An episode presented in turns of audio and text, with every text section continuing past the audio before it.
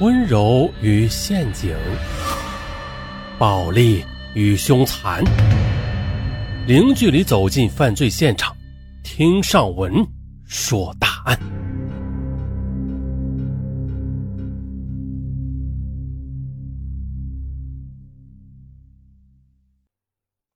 二零一四年七月，二十三岁的马俊从东北师大中文系毕业，进入某广播电台做实习记者。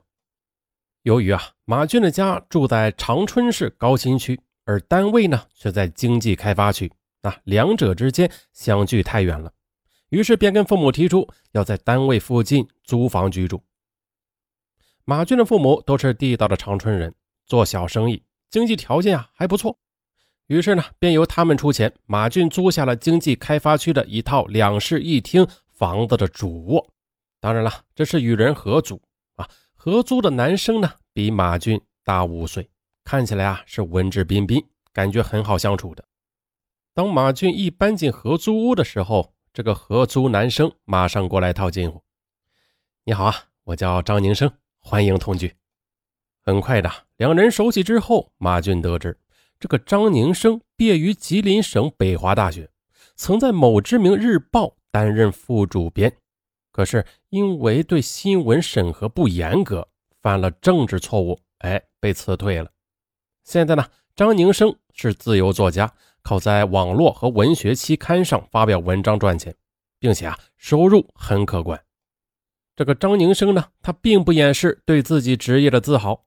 他在得知马俊在媒体实习，他多方面鼓励他。我跟你说啊，做媒体的必须写一手好文章。那以后有需要我帮忙的话，你尽管开口。反正啊，我带的徒弟多的是呢，啊，不差你一个。当马俊听说张宁生当过某知名日报的副主编时，顿时肃然起敬。啊，我刚到电台学习，您是媒体前辈，那以后一定多多指教。哎，志同道合，两人的关系迅速的走近了。马俊下班后，经常在一旁看着张宁生创作。或者是帮人写通讯人物的稿子，并且还不时的见到他收到稿费，哎呀，这对他是越发的钦佩了。而张宁生呢，他为人豪爽，每次收到稿费之后啊，都非常仗义的请马俊到楼下的小饭店小搓一顿。有一次，这个马俊他见到张宁生收到一张两千元的汇款单，他不由得羡慕的说道：“哎呀，张哥。”你这一下子就顶得上我一个月的实习工资嘞！哎呀，这算什么呀？很多人写稿子，一年收入几十万，那上百万者也比比皆是。这个张宁生的话一下子为马俊打开了另一个世界的窗户。哎，对了，张哥，那那您的收入是在哪个档次呀？张宁生呢？他神秘的一笑，保密，你记着啊，你张哥呢？我是在追梦。志不在浅，他这么一说呀，这个马俊是越发的服气了。他无比羡慕的说：“哇哦，张哥，那你也教教我写文章呗？我没有你那么高远的志向，我就是想找份好工作。”张宁生他看着马俊崇拜自己的眼神，哎，好吧，他一口便答应了下来。他还讲述了自己当年正是拿着一摞发表的作品敲开了知名日报社大门的经历。就这样，在张宁生细心的指导下，马俊开始了写作之旅。张宁生非常有耐心，找了一些相关的书籍让马俊研读，并且还经常的给予指导。那稿子写多了，张宁生就帮马俊发给相关的报纸和期刊编辑。很快的呀，就一篇散文在晚报副刊上发表了。马俊当时是兴奋不已啊，他越发的勤奋了。勤奋之下呢，这发表的稿件他自然是不断的增加起来，并且呢，还受到了期刊和网络编辑的青睐啊，有了约稿。由此，这个马俊写作水平那是进步神速。他对张宁生也是越发的信任和感激起来，两个人的关系也走得更近了。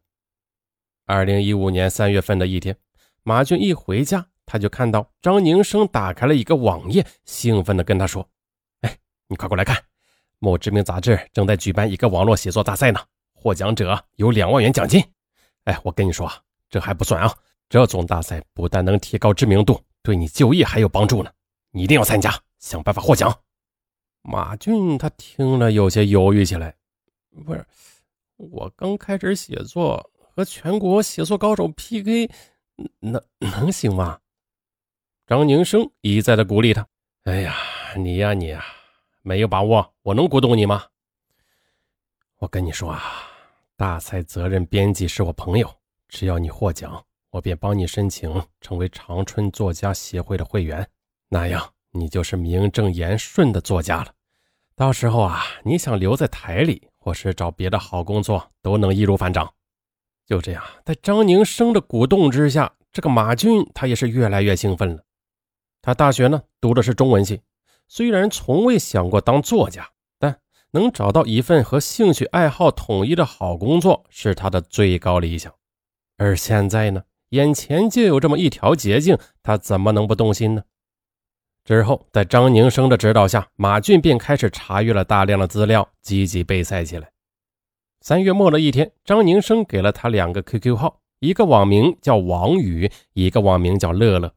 张宁生介绍说，王宇呢是本名，是知名杂志的编辑，也是他的好朋友，并且呢，就是由他来负责此次网络大赛的初选。而这个乐乐真名叫马乐乐，是王宇的表姐。是省电视台一个王牌栏目的主编，有广泛的社会影响力，将来啊对马俊找工作啊会有很大的帮助。马俊对张宁生是千恩万谢起来呀，马上通过 QQ 聊天方式与王宇和马乐乐开始接触了。就这样，加为 QQ 好友之后，马俊便每天都积极的和王宇沟通大赛的要求和选题立意。就这样一来二去，两人便熟悉了起来。马俊得知王宇呢也是长春市人，北师大中文系毕业，和他同岁，并且啊目前呢是单身。在这期间，王宇还向马俊发了多张他在工作时的照片，照片中的他呢阳光亮丽，坐在杂志社的办公室里，那是青春飞扬，这让马俊是怦然心动。接下来呢，在接连看了马俊的多篇文章之后，这个王宇。对他也是非常的欣赏起来，并且笃定他将来是一颗冉冉升起的文学新秀，并且啊，多次的向马俊表达了欣赏之情。我一直想找个有才华的男朋友，只可惜像你这样有才华的男孩太少了。这样明显的仰慕，这个马俊他岂能听不出来吗？如果有人这仰慕尚文，尚文也能听出来，是吧？嘿。呃，几天之后呢，和他合租的这个张宁生也开起了他的玩笑。哎呀，我说小子啊，你何德何能啊？这个王宇居然这么欣赏你。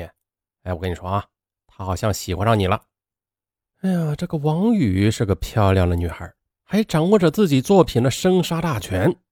这个张宁生又在一旁是推波助澜。马俊呀，不是傻子，言语之间呢也大胆了起来。于是啊。两人是越聊越投机，半个月后，两人就这样在网上谈起了恋爱。每天呢，在网上聊个不停。没事时，两人也会打打电话，但多数啊是在微信和 QQ 上来回的交往。再后来，在王宇的推荐下，马俊和马乐乐也在 QQ 上建立了联系。杂志社办公地点呢在北京，马俊想趁周末去北京看望王宇。但是王宇鼓励他先写好大赛作品后再见面，他呢也没有多想就同意了。在王宇和张宁生的指导下，马俊他拟定了一个青春题材，便开始埋头创作了起来。他初到电台，繁杂的事情非常多，每天呢忙到半夜，再抽空搞创作，辛苦啊是可想而知的。然而呀，有情饮水饱，他一点也不觉得苦。啊，就像尚文一样，虽然很辛苦，但是只要有听友在支持尚文，尚文同样也不觉得苦。得知王宇和马俊恋爱了，这个张宁生也由衷的为他们高兴，嚷着要喝媒人酒。可就在马俊他专心的在文学的道路上奋力前冲之时，二零一五年四月初，王宇却突然联系不上了。